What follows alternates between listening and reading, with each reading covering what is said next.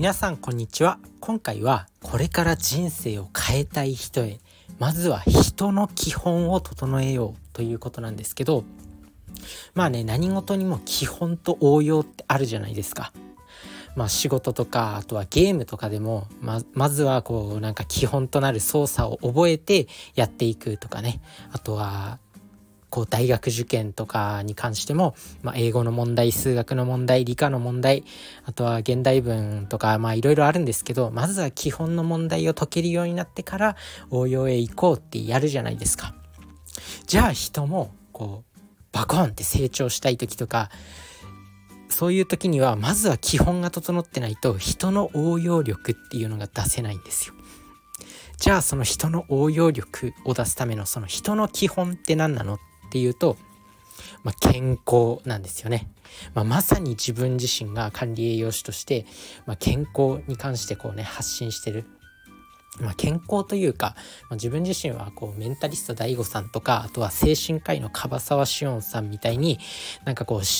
健康とか食事とかそういうそういうんだけじゃなくてなんかビジネスとかお金のこともう回り回ってこう人生の幸せとか健康につながってると思うんで、まあ、そういうところも発信していきたいとは思ってるんですけどまあそんな感じで、まあ、とにかく健康が人の基本だと。じゃあその健康を保つためには何をすればいいのかっていうこの一番大事なポイントここです今日の結論は。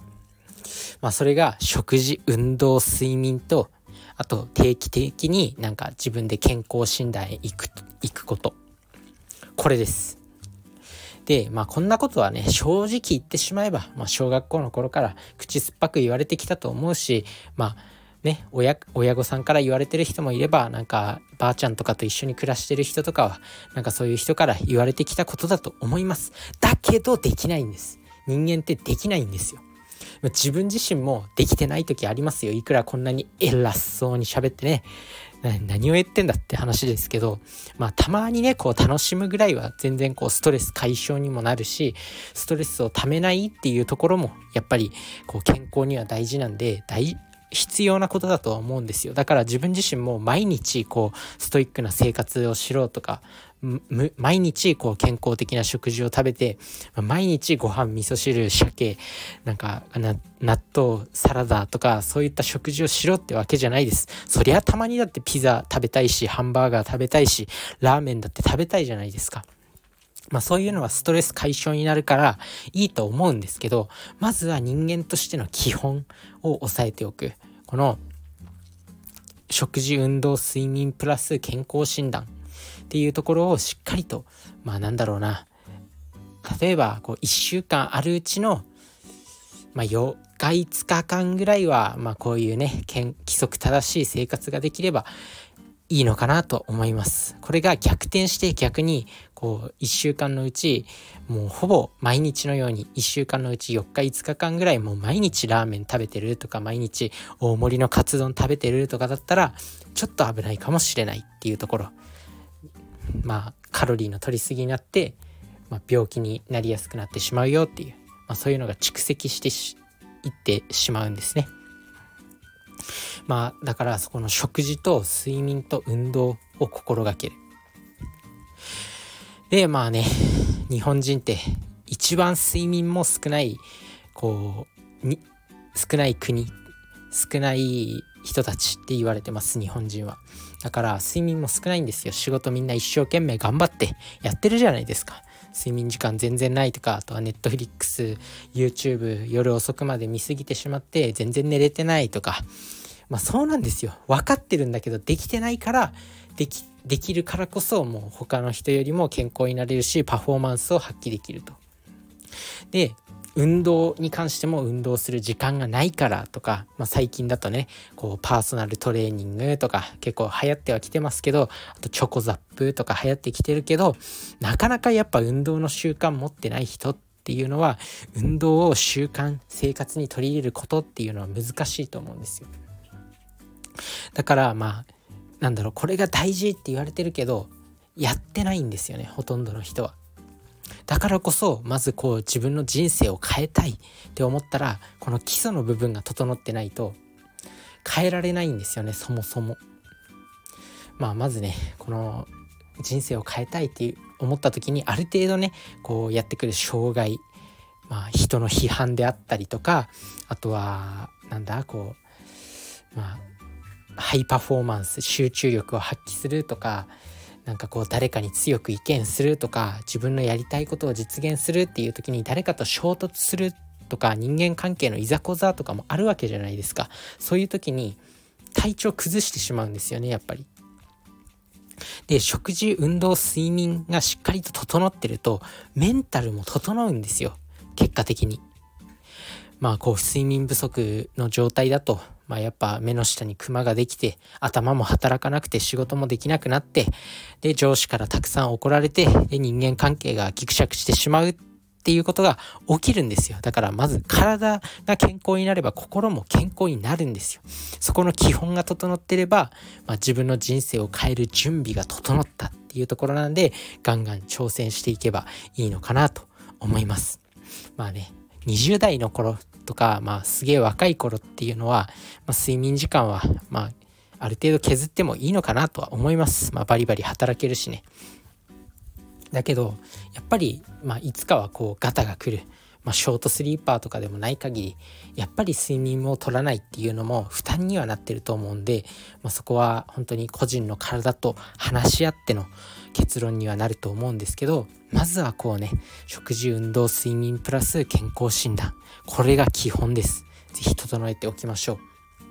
まあ運動とかもね最近筋トレがめちゃくちゃ流行ってますけどそういうところも筋肉つけるとメンタルも強くなるんですよ。あとは基礎代謝も上がるんですよ筋肉つけると。だから結果的にもう全てが良くなるんですよね。健康まず健康っていう人間の基本を整えるとその成果を出しやすい体になるんですよ。集中力上がってメンタルが整って。で、まあ、バリバリ仕事できるようになると。記憶力も良くなって仕事の物物覚えも早くなる。頭の回転も速くなるっていうところで、まあ、やっぱり健康が基本なのかなと思うんで、まあ、自分自身はまずはこの基本を整えることがこう人生を変えるためには重要なのかなと思っています。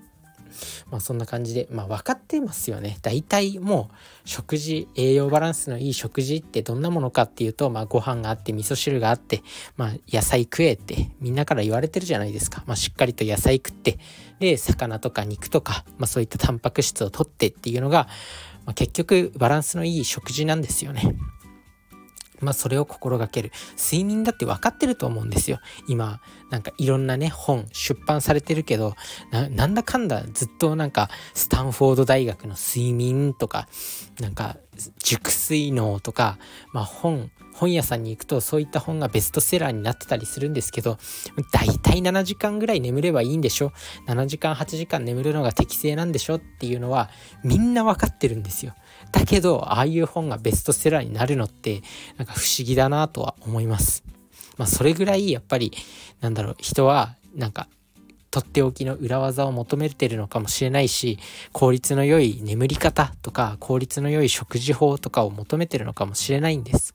そうだ、だけど、まあやっぱ、まあ大体みんなこう肌感覚として分かってると思うんで、そこを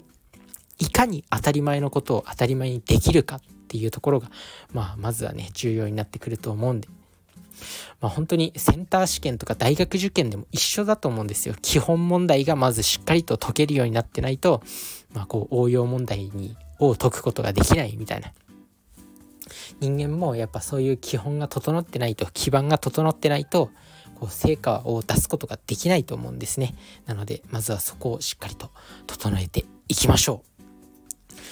とまあそんな感じでねお話ししてきました、まあ、自分自身もね今年はすごい大きな転換点があります。それはま転職するんですね。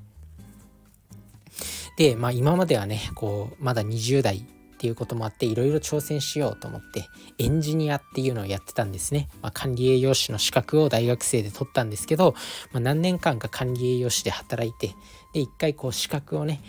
IT エンジニアのね、資格、まあネットワークエンジニア、インフラエンジニアかな、のなんか資格を取って、で、まあそこで3年ぐらい、2、3年ぐらい働きました。で、まあまたね、今年管理栄養士に戻ります。まあそんな感じでこうやって健康に関する発信をしてるんですけど、やっぱりこう自分自身はなんかこういう何今まさにこうやってるポッドキャストとかまあなんか中田敦彦さんとかメンタリスト DAIGO さんみたいなのが理想像だなって思います。まあもちろんそこをね完璧にコピーすることはできないけど、まあ、まず自分のねその目指す型型ですねまあモデリングとして、まあ、そこを目指してます。まあ、そこをねしっかりとコピーできたら、まあ、自分のオリジナルが生まれてくるのかなとは思うんで、まあ、まずはねそこをしっかりと目指していきたいなと思います。まあ、そのためには自分自身も勉強が毎日毎日必要だと思うんで、まあ、こういった有益なね情報を発信するためにまあ、毎日ね勉強していきたいと思います。まあ、それは聞いてくださってる皆さんも一緒だと思うんですけど、まあ、共に上がっていきましょう。まさに今聞いてくださってる方がね、まあ、自分自身の子さんになるんで、まあ、自分自身がこうね、まあ、成り上がってった時に、まあ、ぜひ自慢していただけると嬉しいなと思います。まあ、そんな感じで、まあ、ぜひ応援していただ、応援してください。まあ、その分、ちゃんとした情報は届けたいと思うんで、それじゃあね、バイバーイ。